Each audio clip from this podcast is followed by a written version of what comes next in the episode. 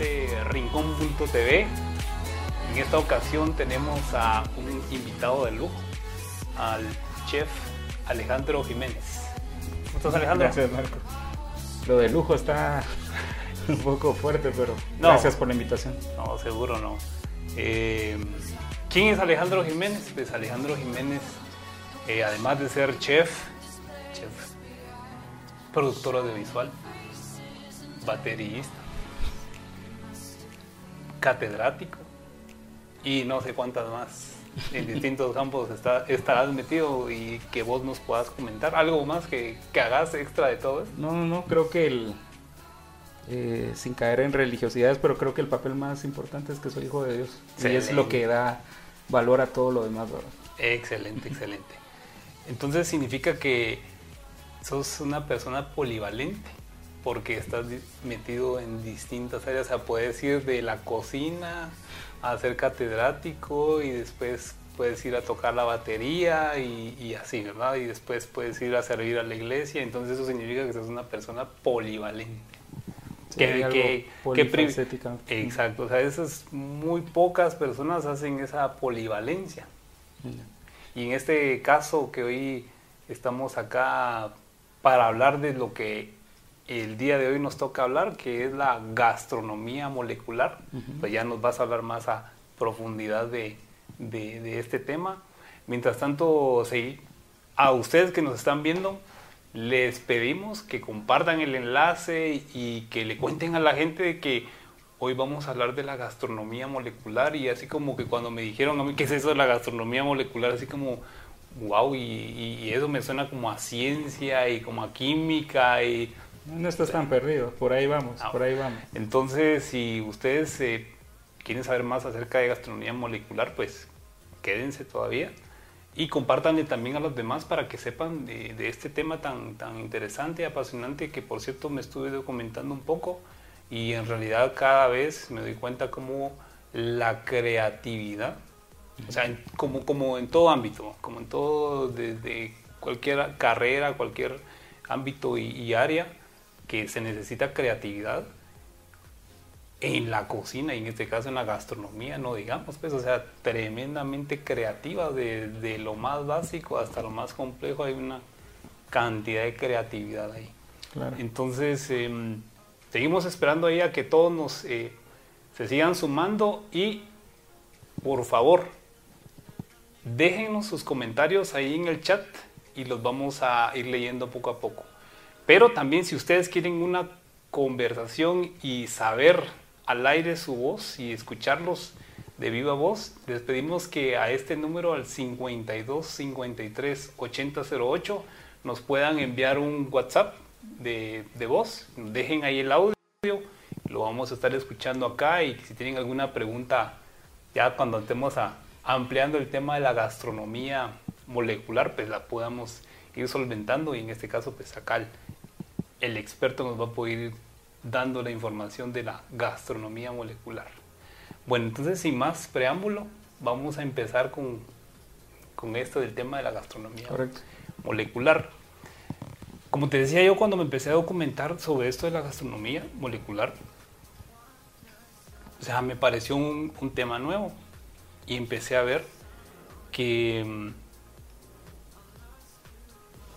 primero la, la gastronomía molecular es no solo creativa, sino es visual, sumamente visual y es totalmente diferente. Pero también tú, y, tuvo sus inicios, decía, como que con un físico y con un químico, al parecer. Sí, con un chef y un químico. un chef y un químico. Entonces, ¿cómo es que ellos mezclaron sus... Eh, pues ahí sí que vuelvo de nuevo como lo que te empecé diciendo, que la, la polivalencia, cómo mezclaron distintos campos para hacer la gastronomía molecular. Entonces, en este caso, eh, quisiera que vos nos ampliaras un poco más el tema de qué es esto de la gastronomía molecular. molecular. Bueno, realmente el, término sí ya tiene muchos, muchos años. definitivamente en Guatemala, como, eh, como muchos temas, pues nos viene un poco atrasado, ¿verdad? Eh, se desarrolla como siempre en una de las cunas de la de la gastronomía, que es Francia. pero realmente quien, quien explotó esta, esta, este término y este movimiento, se le puede decir, fue Fernando Adrià, que es un chef español, catalán. Entonces él empezó con la investigación más a fondo y me imagino, siento, a mi criterio es uno de los eh, pilares de, de este movimiento. igual en, todo el, en, todo el post y todo se puso gastronomía molecular, pero te estaba explicando fuera de cámaras de que mm, va más allá. Ahorita eh, toda, toda la comida tiene moléculas, pero entonces eh, ya se empezó a manejar lo que es gastronomía de vanguardia o cocina de vanguardia. Y como te explicaba ya en los últimos años realmente lo que se está trabajando es una gastronomía multisensorial. Eh, ya no es el hecho de, de solamente comer, ¿verdad? Sino que realmente tener una experiencia sensorial para el comensal, para que el comensal tenga una experiencia eh, al, momento de comer. Obviamente estamos hablando de, eh, no es como te, te comes los frijolitos cada noche, sino que tiene que ser una experiencia única, ¿verdad? Ok. Lo que sí tenemos que tener en claro es que la gastronomía molecular, de hecho, ya se hace, por ejemplo, a la hora de hacer un, pepián, un jocón o cualquier otro platillo. De hecho, ya se está haciendo una gastronomía molecular, porque de hecho hay, un, hay procesos químicos a la hora de ponerle fuego a los alimentos, ya está sucediendo un proceso químico. Claro, ¿verdad? Es, es increíble, hasta las abuelitas a veces decían que le agregaran, agregaban un poquito al, recado de tomate, le agregaban un poco de bicarbonato. Y lo ah. que estamos teniendo ahí es una reacción química que altera los ácidos y del, tomate para que este tomate no sea tan la acidez, ¿verdad? El, pH del, tomate pues baje y entonces no tenga esa uno no tenga ese reflujo, no tenga esa reacción, ¿verdad? Ok, entonces digamos que ahí ya, el, término molecular ya se estaba aplicando sin tal vez saber que había un proceso químico. Sí, era más eh, empírico y ah, realmente no había una investigación. Como, como que al gusto y como a la prueba y error y, probando, echándole un poquito de esto y de lo otro, vamos a ver cómo va quedando. Claro, que por cierto, la comida guatemalteca que viene en este caso, eh, que es prehispánica, ¿verdad? Es eh, vemos muchos, muchos ingredientes, mucha eh, elaboración, pero sin una investigación profunda. Y entonces, imagínate a toda esa riqueza cultural que tenemos en Guatemala, se le agrega la investiga, investigación, para entender por qué, por qué un huevo eh, pasa de blando a sólido, por qué, un ejemplo, eh, una proteína guarda la figura al momento de entrar en contacto con el calor, eh, a qué temperatura se, eliminan ciertas bacterias. Eso nos ayuda a nosotros a poder em, implementar todos estos estudios y estas investigaciones al campo de la gastronomía. Ok. Y ahora, como ya me estás explicando cada vez más qué es esto, asumo yo que para hacer ya la gastronomía molecular ya como tal, necesitas de algunos implementos diferentes o iguales a los que con los que se hace, digamos, un jocón o eh, un bepián. O sea, no sé. claro, en este caso es como estamos hablando de experiencias. Yo creo que lo que eh, nuestros espectadores tienen que llevarse hoy, si se quieren llevar algo, es que esta gastronomía es vender experiencias, es eh, entonces, un ejemplo, puedes presentar algunas texturas dentro del, del pepián, un ejemplo. Eh, utilizar algunas cosas que sean crocantes, eh, o temperaturas, que haya, frío, calor, ¿verdad? Entonces, eso enriquece la experiencia al, al, comensal. ¿Qué te digo? Pero también los químicos, a veces uno considera que los químicos son, o sea, que la gastronomía molecular o la, gastronomía de vanguardia es solamente cosas eh, artificiales o químicas. Pero un ejemplo, eh, si se le extrae el almidón a la yuca o en otros lugares se le conoce como mandioca, el extracto de mandioca es un deshidratante eh, natural. Entonces puedes si le agregas polvo, polvo de mandioca o extracto de mandioca a, un ejemplo, a, tocino frito, logras que el extracto absorba toda la grasa de, del, tocino y, puedes obtener un polvo o un, sí, como un polvo de tocino, ¿verdad? De por sí es uno de los elementos con los que usan a veces también la leche en polvo. Entonces lo que hace es deshidratar de una forma natural, extrae la grasa de, del, tocino, por ejemplo, y podemos hacer un polvo de tocino. Entonces, eh, te imaginas unos huevos eh, estrellados y, espolvoreados con esto, ya da otra sensación, ¿verdad? Pero es el mismo producto. Sí, pues. Bueno, entonces como para ir entendiendo visualmente, como porque al final de cuentas la gastronomía molecular es visual. Primero es visual. Y después obviamente uno lo que quiere es que después de, así como se ve de lindo, creativo, que también sepa. Y asumo yo que han de haber distintos como métodos o áreas para hacer gastronomía eh, molecular. Entonces por eso en este momento vamos a ver unas imágenes para que vos nos puedas ir describiendo y nos puedas decir qué, pues, de qué pertenece, pertenecen estas áreas de ¿Qué la es, gastronomía. ¿qué es, lo que estamos viendo? exacto, exacto. Bueno, entonces aquí... Eh, aquí lo que estamos viendo es eh, la utilización de aires, aires de sabor, eh, estos aires se pueden utilizar tanto en, comida salada como en, postres. Eh, ahí te das cuenta que puede ser, eh, un ejemplo puede ser un pescado que se le agregue un aire de, limón. ¿Cómo se logra este aire? Es, incorporando lecitina de soya. Se le agrega a la, a la mezcla y con un mixer se puede provocar oxígeno, ¿verdad? Se llena de oxígeno y lo que obtenemos es un sabor muy suave pero el sabor a, limón. ¿verdad? En este caso, imagínate, tenemos, podría ser un postre, un, ejemplo. Sí, se ve como tenemos, fresas, eh, si no lo dejan ahí en pantalla, este, lo tenemos y, eh, y, un ejemplo puede ser un, un postre de queso, ¿verdad? Una gelatina o, o algo de queso con un, con un aire de, de coco, ¿verdad? Mira, y así como eso que se ve espumoso, eso... Ese es el aire. Ese es el aire, ah, Y eso es, em, es pastoso, es líquido, no sé, o sea, por lo menos para saber la... Fíjate que se, se, ve como espuma, pero en, a nivel molecular, bueno, en la gastronomía se le denomina aire porque realmente es muy suave, es muy, muy, muy terso. Existen espumas, existe la versión un poco más, más elaborada que se hace a través del sifón con el que hace uno crema batida, ah, ¿verdad? Entonces puedes agregar ciertos, eh, ciertos ingredientes. Por ejemplo, yo te estaba comentando de, un, de una boquita que eh, implementé y era espuma de mayonesa. Entonces es un poco más espesa que, esta, que estos aires, ¿verdad? Y así como este es como un postre, me Sí, podría ser un postre. El siguiente, no sé si lo podemos ver.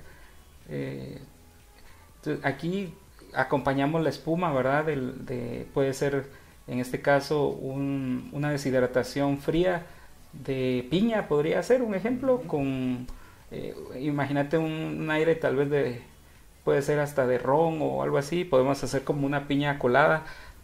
O sea, te das cuenta de la creatividad, ¿verdad? O sea que eso que estoy viendo ahorita, eso podría ser una piña colada. Sí, correcto. con sabor que cuando yo lo pruebo. Correcto. Cuando yo o sea, yo estoy viendo, lo estoy viendo y, no digo que es una piña colada, pero a la hora de probarla y en mi paladar se deshace y digo, esto es piña colada. Claro, ah, claro, pero si te das cuenta la, textura y la imagen, pues nos brinda otra sensación. Esa es la, lo hermoso de la creatividad de, es la, experiencia, cómo probar lo, lo que uno ya ha probado antes de forma diferente.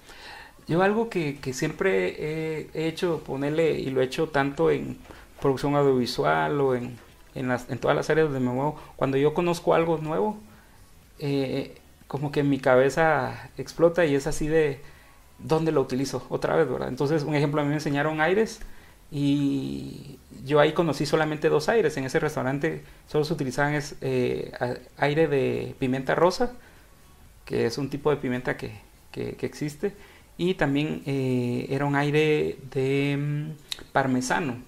Entonces imagínate una pasta se decoraba con esta, esta espuma y entonces tenías un son sabores sutiles. Yo creo que también se está buscando que, que las personas de, degusten la comida, no solamente se trae en la comida, sino que realmente saborear. De por sí, por eso Francia siempre ha sido como vanguardia en ese sentido, porque en Francia eh, entras a un restaurante francés y no vas con prisas, no es como entrar a, un restaurante de comida rápida y que casi que eh, ni, toca el, ni el suelo la comida.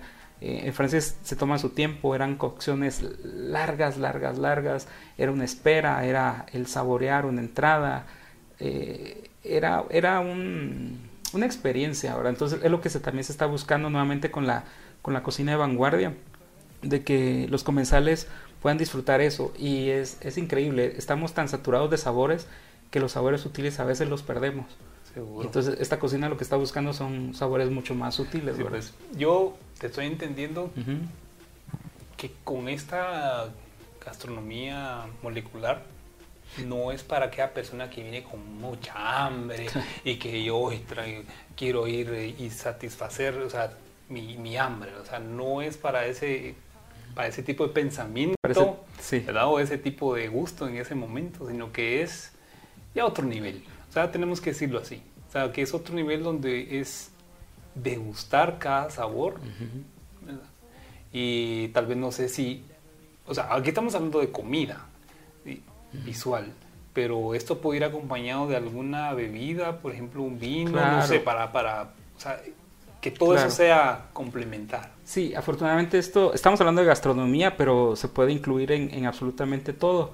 Eh, puedes hacer bebidas que, que parte del contenido de la bebida esté en esferas, que luego vamos a ver unas fotografías sobre esferificación. Ah, Entonces, al, al, explotar esas esferas se mezcla, se mezclan los sabores y da otra sensación. O sea que también me estás diciendo de que hasta lo que yo voy a beber puede venir en presentación de gastronomía molecular.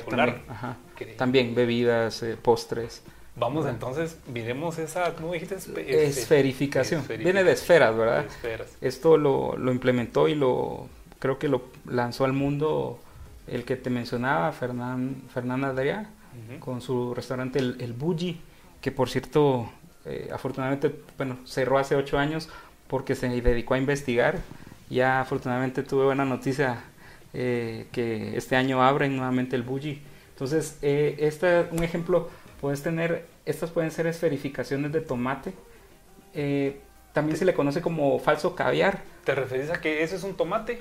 Podría ser, eh, podría ser, podría ser esferas de, de tomate, ¿verdad? Entonces, ya adquirís todo el, todo el sabor del tomate, lo puedes adquirir. eso es con eh, un químico que se llama alginato, un baño de alginato, pero lo que hace es crear una, una capa alrededor del líquido, ¿verdad? Reacciona con ciertos líquidos, hay algunos líquidos cuando son muy ácidos no los, no los soporta, pero entonces se rompe la membrana, pero en, un ejemplo aquí, todo, todo puede ser un postre. A mí, eso me, a mí se me figura como una yema de huevo. Correcto, es más, eh, puedes engañar al comensal y brindarle un huevo estrellado.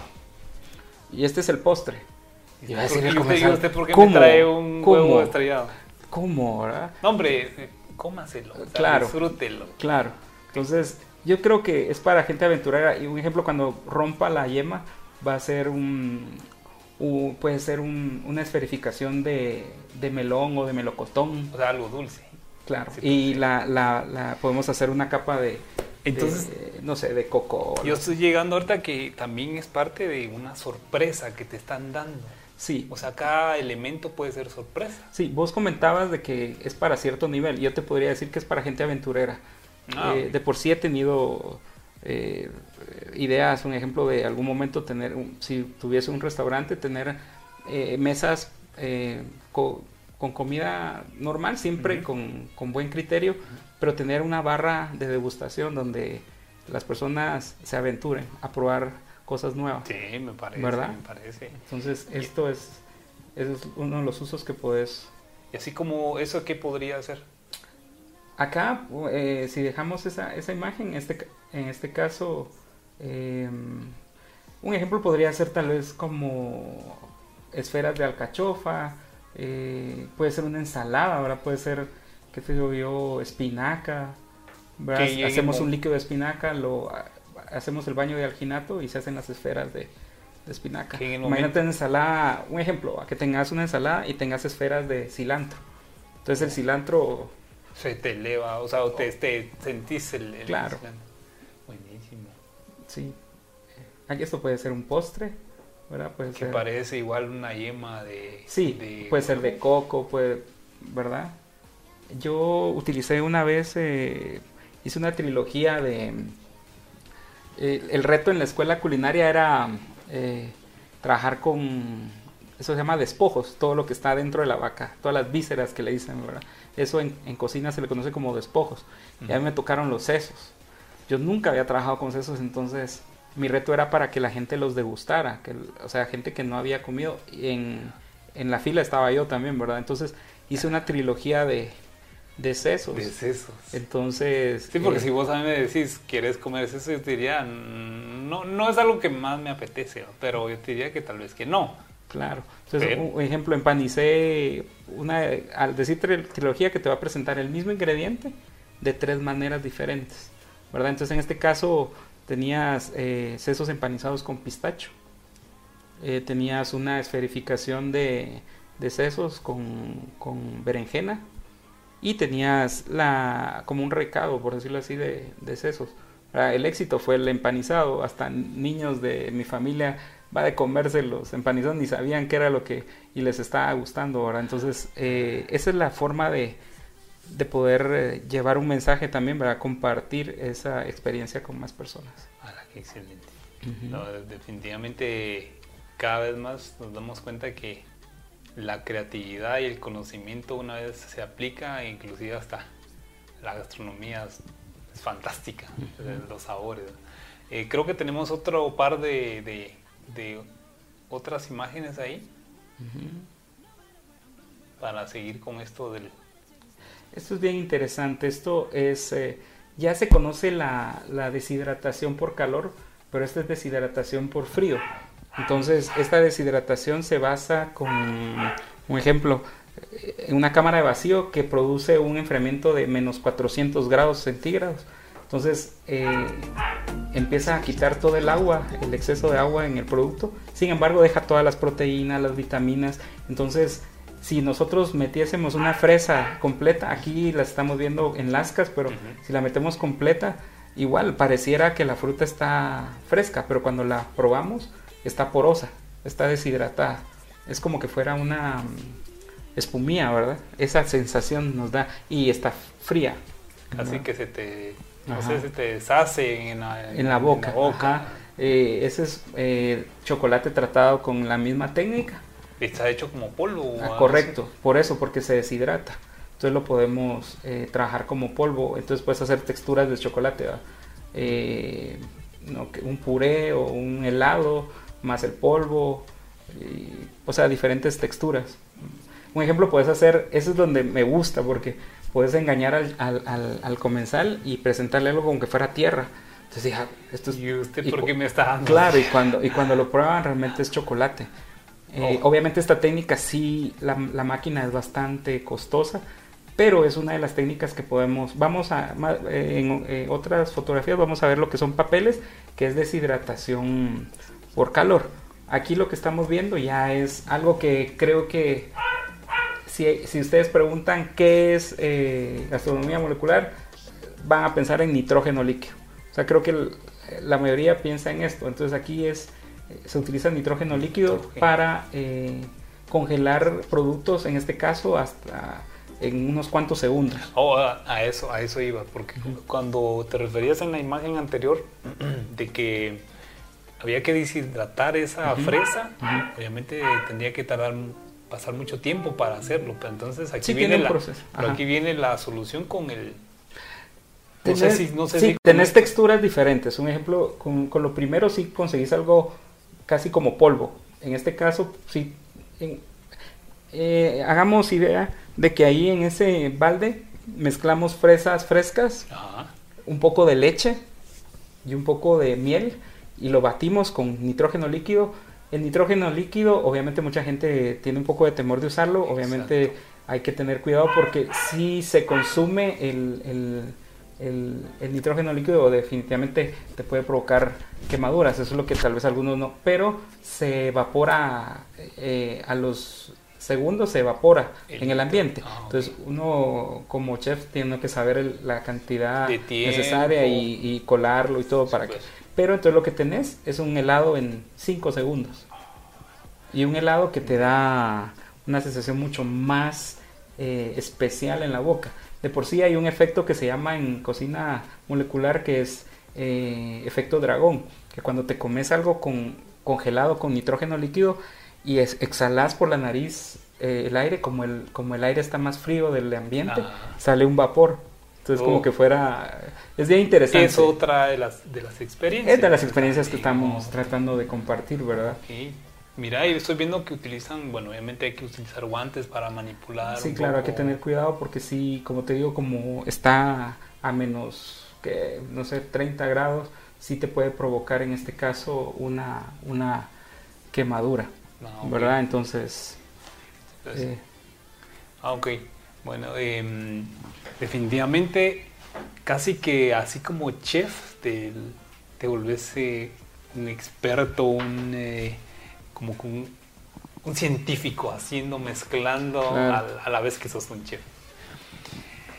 Creo que mm, ahora ya entiendo más la gastronomía molecular y es para esos momentos especiales que donde uno quiere, pues primero personalmente uno quiere tener una nueva experiencia y por qué no junto a otra persona. Claro. O por qué no junto a un grupo de personas también. Claro. Tal vez para una, para una ocasión como sea alguna, algún aniversario o uno... O, simple y sencillamente salir de la rutina de lo que uno ya sabe cuando va a un restaurante normal. Pero en este caso uno quiere darse ese, esa experiencia. Y creo que funciona muy bien, ¿verdad? Sí, claro. Ponerle... Eh, uno puede brindar todas las experiencias en casa. Se podría hasta brindar eso, ¿verdad? Entonces, eh, existe ese servicio, nosotros también lo podríamos, en este caso se puede brindar, eh, llegar a tu casa y ser el chef, tener un chef en casa esa noche, ¿verdad? Que te brinda, va a brindar todas las experiencias. En este caso, también puede ser temático.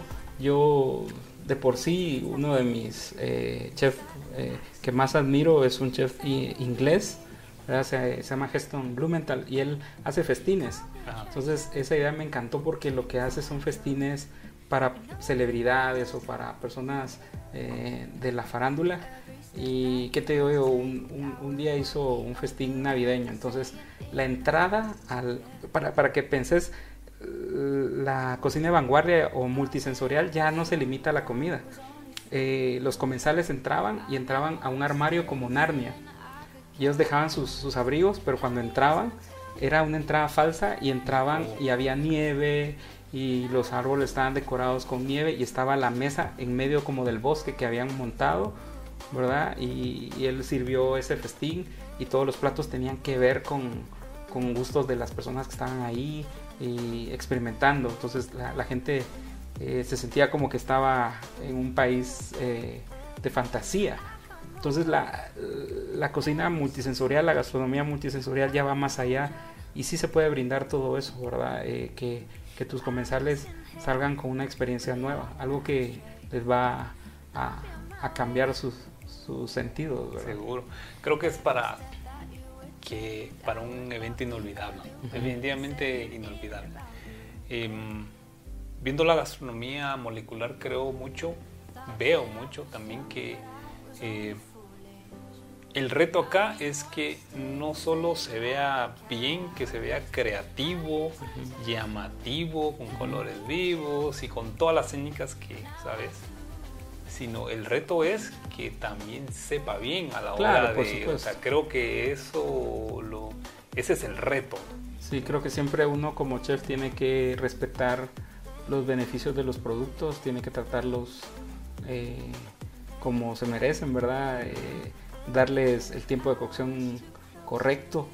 Y, pero quisiera también aprovechar porque a veces pensamos que esta comida también está como que fuera del alcance de nosotros. Ok, sí, pues, buen punto. Pero puede ser de que personas que nos están escuchando, nos están viendo, eh, por Rincón TV. Está, está, está empezando. Yo sería interesante tal vez en una próxima ocasión poderles decir, miren, esta es, este es un plato que usted serviría en desayuno normal y esta es mi propuesta creativa para ese desayuno, ¿verdad? Ah, y a veces son cosas bien sencillas, ¿verdad? No tienen que ser eh, tan químicos, tan, tan elaborados. Simplemente, eh, te voy a poner un ejemplo. A, eh, a mi familia siempre le gustaba, ¿verdad? Que cuando yo cocinaba, un ejemplo, una, una ensalada, yo picaba todo, pero súper fino. Entonces eran, eran, era bien finito y lo colocaba en cierta manera que que era bien vistoso. Ah. Entonces, no siempre es eh, química, Ah, es más creatividad. Creatividad, Yo creo que todos podemos ser creativos en la, en la cocina, ¿verdad? Entonces, Sí. posiblemente en un próximo programa o algo así podríamos presentar eso. También me gusta mucho dar ideas de, do- de lo que tenés en la refri. Ah, en este caso, eh, te cuento, ponerle, eh, tenían ahí, eh, yo tenía una, una mezcla que hice arepas, son arepas venezolanas y cosas también suceden a veces por accidente, ¿verdad? En este caso agregué demasiada agua a, las- a la mezcla y dije, ¿qué hago? Lo metí en una, una manga pastelera, algunos tal vez no, bueno, con lo que se adornan los Ah, ok, pasteles. Sí, sí, sí. sí. ¿ya? Y lo introduje en, en- en fritura profunda, que es la que hacen las papas fritas, ¿verdad? Esa- ese aceite. Ajá. Que por cierto, quiero aclarar que muchos piensan que es, es muy mm, como insano este método, pero si vos controlas la temperatura exacta del aceite, eh, no va a absorber el producto todo el aceite que, que tiene. Ah, Obviamente si lo pones muy bajo, si absorbe mucho aceite y si eh, baja temperatura y si lo subís demasiado y se satura, entonces también Ah. puedes, puedes provocar cosas malas, pero si lo mantenés en la temperatura correcta, co- conseguís una fritura eh, homogénea y también eh, sana. Bueno, tal vez no tan sana como una como algo a la plancha o al vapor, ¿verdad? Pero pero entonces hice y salieron como churros, por decirlo así, como churros Oh. salados y estaban eh, increíble. Entonces son cosas que creo que podemos jugar. eh, como- tal vez no, no me preguntaste, pero te quería te quiero comentar el hecho de que yo cocine viene porque desde niño me gustaba. O sea, yo creo que es una ventaja cuando para mí la cocina no es eh, en este caso obligatoria, ¿verdad? Obviamente yo estudié gastronomía por hobby, pero realmente me apasiona mucho y me metí mucho en la cocina molecular. ¿verdad? Exacto. Y yo creo que al final de cuentas eh, lo, eso es lo principal, la pasión. Correcto. ¿verdad? O sea, Correcto. tenés pasión, puedes meterte y eh, tener paciencia, porque también es de paciencia. Claro. También, ¿verdad? Y creo que es lo, una de las partes fundamentales. Creo que tenemos ahí un par de imágenes eh, que, que todavía nos tenés para compartir, que es eh, relacionado con, con las, la- creo que se llaman telas o algo así, ¿no? No, papeles. Papeles. es- Esta- era- era- estos papeles, eh, sí, esa es la que estaba. Eh, esos papeles son, en este caso, eh, ¿O estos no- ¿Esos son papeles o no? el papel es el verde, en este caso, Ah. ¿verdad? Entonces puede ser un papel, en este caso, de hierbas o de cilantro o de espinaca. Obviamente le dicen papel no porque sea papel Tiene la textura de papel. Si podemos ver la siguiente foto, vamos a ver justamente la, la textura. Oh. Se puede cortar, se puede dar forma y entonces tiene la textura de papel. Entonces, ¿te, te diste cuenta que yo te enseñé sobre la deshidratación por frío? Esta Ujú. es deshidratación por calor. Entonces se, se- se elabora a través de, de calor, ¿verdad? Estamos eh, y obtenemos esa, esa textura. Eh, en este caso esta puede ser una, es una textura de tomate, puede ser textura de, ch- de chile pimiento, textura de papa, hecho papel, papel de... sucede cuando yo mastico esos? Eh, ¿Se deshace o es como, Se deshace. como que yo- ah, bueno. ok. Se deshace en tu, en tu cre- ah, bueno. Es una textura única. eh, ahí sí que eh, tener la- por lo menos ya te comprometiste para el próximo programa. Ah, bueno, sí, Vamos para a que te- proba- para que probemos, probemos Claro. acá y que pues, los que nos sigan viendo pues Puedan ver pues, y, y- Claro. y vean la experiencia. Vamos a, en este momento me están avisando, vamos a escuchar una Un nota de una nota de voz ahí de, de uno de los que nos escribieron al WhatsApp. Por favor, vamos a escucharlo.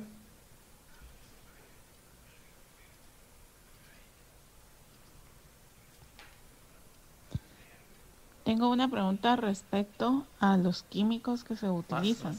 ¿Esos químicos em, se extraen de los alimentos o, vienen de algún otro producto o de, de alguna otra fuente? Gracias.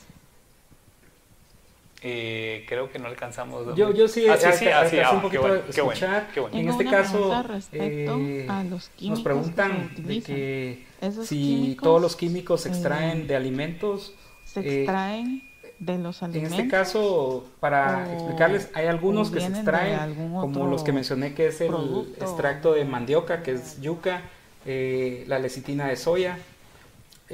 pero hay algunos como el alginato que son químicos, pero que son eh, químicos que igual eh, se encuentran en la, en la naturaleza, son cosas que ah, nosotros eh, podemos obtener de, la naturaleza. Definitivamente el nitrógeno líquido tal vez podría ser el, uno de los químicos, químicos que muchos podrían tener un poco de, temor a usar. Por supuesto que todo tiene su forma y hay que ir con un chef que, sepa trabajar este producto, ¿verdad? Entonces, pero sí, respondiendo a la pregunta, no, también hay químicos eh, elementos químicos, ¿verdad? Que nos utilizan. Un ejemplo, solo para que aclarar a, los que están, nos están viendo, eh, un emulsionante natural. Emulsionar quiere decir mezclar dos cosas que no se combinan. Agua y aceite no se combinan, ¿verdad? Pero para lograr esa combinación hay, emulsion, eh, hay un emulsionante natural que se encuentra en la yema del huevo. Entonces, de por sí, una de las emulsiones, imagínate si te digo yo, te voy a hacer una emulsión de, eh, de ajo, ¿verdad? Y, lo que te estoy dando es una mayonesa de ajo, porque la mayonesa es una emulsión. Entonces, en este caso, si te das cuenta, la clara eh, es agua, es un gran porcentaje de, de, agua. Entonces, y agregamos a la mayonesa aceite de oliva.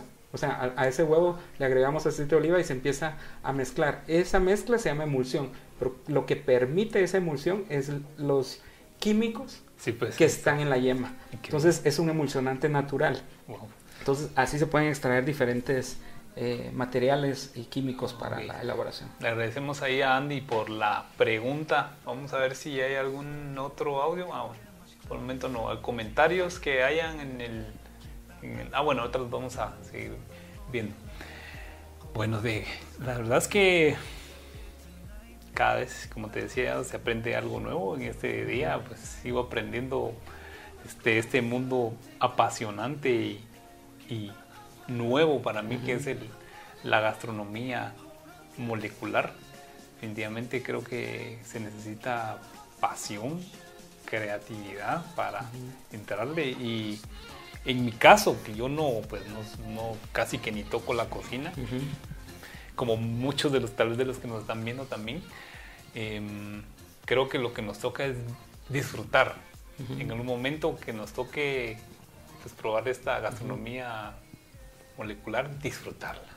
que sea una degustarla, que sea una experiencia, verlo como así, ¿verdad? O sea, y creo que eso, eso es, ¿no? Sí, y eso, eso me recuerda también que podría, también se podrían brindar clases, ¿verdad? En este caso, igual estás invitado en algún momento ah, a poder eh, experimentar y poder...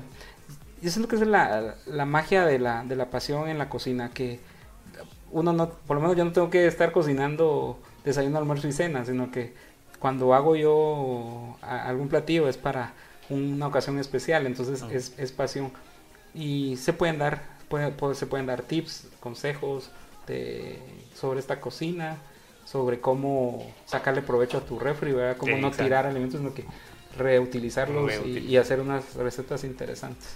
Bueno, increíblemente se nos ha pasado el tiempo y con este tema apasionante.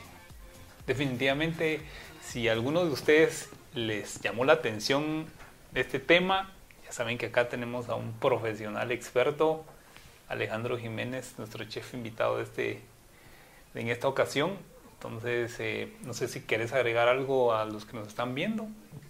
No, eh, bueno, sí quisiera invitarlos, igual si, yo no sé si están apareciendo en pantalla la, los números, pero, eh, ¿verdad? Pueden comunicarse conmigo o también al, canal, ¿verdad? En este caso, dejar mensajes al, al teléfono que está apareciendo en pantalla y poder, em, poder brindar esas experiencias a sus, a sus comensales, a, sus invitados y invitarlos a que em, podamos llevar también la cultura de Guatemala a través de estas técnicas eh, interesantes y novedosas y para que la gente pueda probar alimentos guatemaltecos, productos guatemaltecos, este, con una experiencia única, ¿verdad? Excelente. Entonces ya saben, si quieren experimentar algo diferente, aquí está el chef Alejandro Jiménez. Nos seguimos viendo en una próxima oportunidad. Que estén bien. Éxitos en sus actividades. Hasta la próxima. Gracias por la invitación.